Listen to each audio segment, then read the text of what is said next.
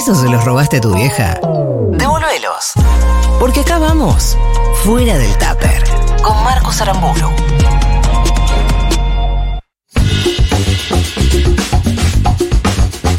Se le va a terminar el curro de sacarnos del tupper, porque cuán adentro del tupper podemos llegar a estar Te, nosotros. sorpre- te sorprendería, la verdad. A te ver, sorprenderías. A ver, Aramburu, ¿cómo te va? ¿Qué tal? El tema es la cantidad de tuppers que, que existen. Eso Claro. también. Algunos ni siquiera tienen tapa. Los nichos. Los nichos. Bien, vamos a hablar de algo que para mí define esta columna, que son las cosas que por un lado son de nicho y por otro lado todos las conocemos o nos tocan de cerca, que es por ejemplo que el 22 sea el loco, que el 14 sea el borracho, que el 17 sea la desgracia, que el 48 sea el morto que parla. Son Sí. números que todos Sí. escuchamos, relacionamos con algo El 71 la mierda. Y así. y estamos hablando de la quiniela. Yep. Si bien todos estamos al tanto de qué es la quiniela, la importancia de la quiniela en eh, la cultura argentina, por decirlo de alguna forma, no es igual en todos lados, no es igual en todos los barrios, Ajá. eh, y tiene una historia demasiado larga en nuestro, en nuestro país. ¿Vos dirías que está vigente, puede ser en algunas zonas, pero dirías que está vigente para las nuevas generaciones o que es retro? Mira, ese dato no lo tengo, tengo el dato de que, por ejemplo, es el único juego de azar que no bajó su venta durante la crisis de 2001, por ejemplo. Claro. Entonces eso te da una te da una muestra de que la gente juega la quiniela, pase lo que pase, y ahora vamos a ir viendo por qué. ¿Jugaste alguna vez? Jugué ayer, obviamente, No como, te puedo creer. como parte de ¿A qué jugaste? Le jugué al 48 y al 32 y gané Ajá. 500 pesos. Me Te jodés. lo juro. ¿Cómo ganaste? ¿Vos 500? jugaste? No. Nico, ¿alguna vez? Eh, no, Quiniela no. Yo quiniela tampoco, pero Bueno, Kini 6, yo esas eh, cosas. acabo de pedir una eh, lapicera para tomar la jugada de todos y al final vamos a hacer la jugada de ahora dicen Bien. y luego vemos si Me nos gusta un ganamos unos montón pesos. esto. Año 1900, en la ciudad de Rosario, un eh, almacenero, básicamente, llamado Domingo Irigoyen, empieza a organizar este juego que consistía de jugarle a una cifra o a dos cifras de lo que salía en la Lotería Nacional. La Lotería Nacional existe hace muchísimos años, desde 1895, y eh, se llamaba Lotería Beneficiaria Nacional o de Beneficencia Nacional. eh, y la gente era un, era un juego ilegal, digamos. El tipo tomaba apuestas de la gente del barrio y vos podías apostar qué número iba a salir en los cuatro números de la lotería, digamos. La lotería saca cuatro números y vos podías apostar, bueno, al final de todo va a salir el 8. Claro. Entonces vos tenés muchas más chances de ganar que apostando a los cuatro números de la, lotería. El juego se empieza a, a expandir, obviamente de manera ilegal, y empieza a tener sus capitalistas, digamos. Hay capitalistas que organizan quinielas eh, barriales o zonales, y también hay quinieleros que las levantan. Levantadores de quiniela, también se les dice lapiceros o faberianos Mirá, yo por tengo- el Faber-Castell. Tengo el recuerdo, eso me. Mira, no sabía eso. Muy. eh, tengo el recuerdo en, en mi barrio de infancia. Yo na- Sí. como nací Mm. en Villa Tesey, partido Morón. em, que eh, estaba. Como entre los personajes está Marta la almacenera. eh, No era Don Serafín, el almacenero. Sí. No sé qué, la panadera. Y estaba Luisito el Quiñelero. El quinielero. Y además también era un laburo de Quiñelero, minas. Me acuerdo, aparte, todo el mundo sabía dónde vivía Luisito el Quiñelero. Claro. Bueno, vamos a hablar un poco de por qué o, o- o cómo se fue construyendo eso, de que era eh, algo de la mujer, de alguna forma, porque se empieza a expandir eh, masivamente la quiniela por, por todo el país. Roberto Art, en un eh, artículo que escribe que se llama La mujer que juega la quiniela, es un texto que pertenece a una, a una serie de, de textos de Art que era Aguas Fuertes Porteñas, eh, que fue un- una serie de, de textos publicados entre 1928 y 1935, sí, 33, que eran eh, textos justamente para retratar a los personajes porteños y ya estaba la mujer que juega la quiniela, es decir, ¿Que que, juega o que levanta? que juega. Que juega. Eh, es decir, que ya en 1930 era un personaje característico de la ciudad de Buenos Aires, la mujer que juega la quiniela. Dice Roberto Art. Realmente la mujer que juega la quiniela existe. Mejor dicho, es característica de determinados barrios, no de todos, porque hay barrios donde la quiniela no prospera, mientras que en otros sí.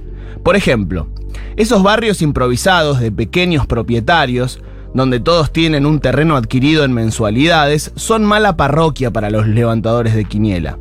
En cambio, en otras barriadas, Boedo y San Juan, Triunvirato y Concepción Arenal, es decir, esos centros de población donde cada familia ocupa una pieza que no es propia, sino alquilada, son el paraíso de los quinieleros.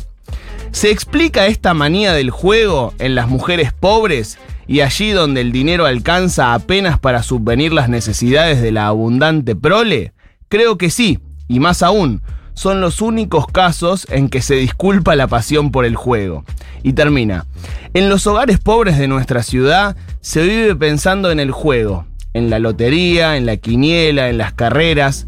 Para los hombres quedan los burros, para las mujeres el numerito, al que económicamente se le anotan 20, 30, 50 centavos. ¿Qué podría ser de la misma familia de mujeres en las máquinas tragamonedas de, de un casino o de mujeres en em, como lo- el bingo, ponele, Claro. como los juegos más, más baratos de, de la... Bueno, hay dos, compo- azar. dos componentes de la quiniela que la hacen así de masiva y de popular. El primero es que se puede jugar en cualquier lado, se levantaba quiniela en los almacenes, en los bares, en cualquier lado realmente, por teléfono. Y el segundo es que no tiene un valor la quiniela. Vos jugás lo que querés o lo que podés, podés jugar 10 centavos, porque tu premio va a depender de, tu apuesta, no hay un precio de cartón Claro. de, de la quiniela. También dice Art que eh, por billete de lotería que se vendía, había 10 anotados para una quiniela. Y acá ya se empieza a ver la magnitud económica que empezaba a mover este juego. Totalmente ilegal. De hecho, a la quiniela también se la conocía como la clandestina, así se le decía. Eh, y empieza a ser un factor importante para el Estado argentino, la cantidad de guita en negro que se estaba moviendo. Dice Álvaro Alzogaray en 1969, ministro de Economía, que eh, el aporte, eh, si ellos lograran captar a ese juego ilegal, el aporte que haría sería ma- mayor aún que el del Fondo Monetario Internacional. ¡Epa! Eh, en el 69 un- hay un, un informe policial que dice que solo de las apuestas secuestradas, solo de las secuestradas, o sea, podemos imaginar que era bastante Sí. más el número, eh, se obtenían algo así como 5.200 millones de pesos. Y un, un, eh, departamento en esa época salía 2.500 millones de pesos. El narco de hoy. Estamos hablando de De entonces. mucha, mucha, mucha, mucha plata que se movía en negro en todo el país. Y es por eso que si bien algunas provincias lo fueron haciendo eh, por su cuenta y un poco antes, en 1974 se legaliza la quiniela como juego en todo el país. Y ahí leía algunos eh, recortes de diarios de eh, diputados contando que recibían amenazas y presiones por parte de los capitalistas, porque les, les estaban cagando el negocio, digamos. Sí, sí, es, es muy extrapolable, el narco Pero- de este momento, es muy extrapolable, sí. a- Es que pasa con, la, con los universos clandestinos que siempre existen y que siempre son otros. Claro. Porque van cambiando con el tiempo. Al día de hoy la, la quiniela, eh, hay muchas quinielas en todas las provincias y están cruzadas. Vos podés ir ahora a la quiniela acá en, la ciudad de Buenos Aires y jugar la, la quiniela de Mendoza o la de Tucumán o la de Córdoba. Por eso, eh, y hay varias durante el día. Está la vespertina, la matutina, la nocturna, etcétera. Entonces es medio, hay que saber y hay que preguntarle al quinielero eh, que estos son legales. Pero hay que preguntarle porque capaz hay cinco que se están jugando en, en simultáneo. ¿Y vos le preguntaste para ganarte 500 o fue una suerte escandalosa? Eh, y yo tuve suerte, la verdad. No se puede creer. Tengo suerte con los números. eh, es algo que. ¿Cómo, ga- cómo ganaste? ¿Cómo, cómo gané? Claro, ¿cómo ganaste? ¿A qué jugaste y, y cómo salió? le jugué eh, al 32. 32 y que- 49 que, que es la guita, 48. Y al 48. Pero en la, 48. en la vespertina, en la clandestina, en la vespertina, en la. No, jugué ayer a la tarde. Fui, quedaba una a las 6 de la tarde eh, y le jugué a esa. ¿Y cuánto, ¿Cuánto? jugaste? Eh, 50 pesos. No, ¿Y ganaste 500 o ganaste No, 450? 50 pesos salía el. el- el- 50 pesos a- eh, aposté yo, deci- Sí. decidí apostar. Y hice varias apuestas. No, gané- eh, gasté 200 y pico de pesos, gané Ah. 500. Ah, ¿la diferencia fue 500? No, No. no, no. 500 es el número Ah, final. ok, Claro. ok. Eh, Quedaste en más 300 más o menos. Algo así. Claro. vamos a hablar de, de dónde sale esta cosa de jugarle a los números que uno sueña, ¿no? Sí. La tabla esta es una tabla que se llama Smorfina Napolitana, que fue inventada para el loto, que es eh, la lotería, digamos, italiana. Tenía 90 números nada más, la quiniela tiene 99, entonces se le, se le agregaron. Igual no todos coinciden, hay, hay- fue una base, digamos, de la Smorfina Napolitana para Ajá. agarrarlo. Pero ¿por qué se hizo masiva en la Argentina? Y es justamente por lo ilegal que era el juego y porque los levantadores de quiniela no podían ir con papelitos que dijeran 32, 48 porque es, eh, era ilegal. Claro. Entonces era una forma, una ayuda a memoria de, de ir eh, anotando las jugadas. Entonces era más fácil anotar la desgracia, la niña bonita, los huevos, la- el pajarito, bla, bla, bla, eh, que anotar los números. Y por eso se termina siendo tan masivo.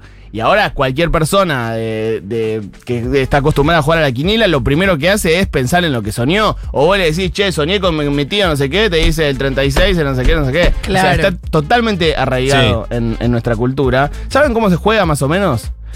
Son Eh, cuatro números que salen en el sorteo y vos podés elegir si jugarle a dos A cifras. la cabeza, a dos cifras o a tres cifras. no, No, jugás a dos cifras, Sí. a, a tres o a las cuatro. Sí. Eso lo decís vos. Y elegís el lugar en donde salen. Si elegís a la cabeza, es que va a empezar el número con las cifras que estás eligiendo. Si elegís a- a- al 10, es a- al en el medio, al 20 es al final, etc. Ujú. vos elegís en qué lugar de la apuesta eh, van tus números. Si Número vos- y posición. si vos le pegás a las cuatro cifras, ganás 3.500 veces tu apuesta. O sea. Ah, es siempre es la. eh, por, lo, ¿Por cuánto se multiplica? ¿Siempre es lo mismo? No. No, no, No, si vos le pegás a las cuatro cifras, son 3.500 veces tu apuesta. Por eso dos- las dos- siempre es 3.500. No. Sí, si No. vos le pegás a las dos cifras, son 70. 70 veces. Por eso, pero siempre es lo mismo. No, Sí. se va reduciendo.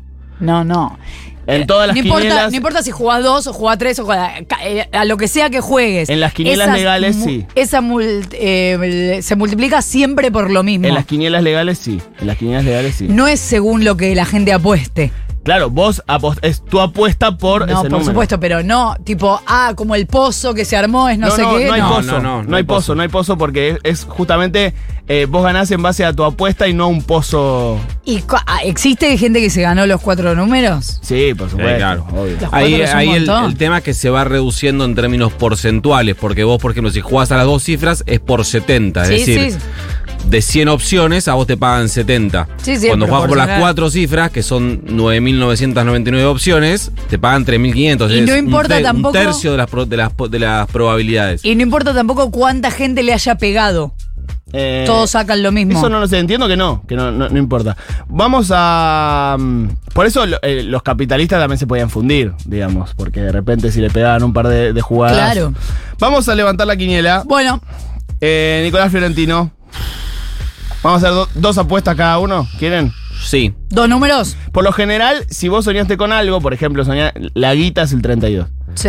Se le juega al 32 y al 23.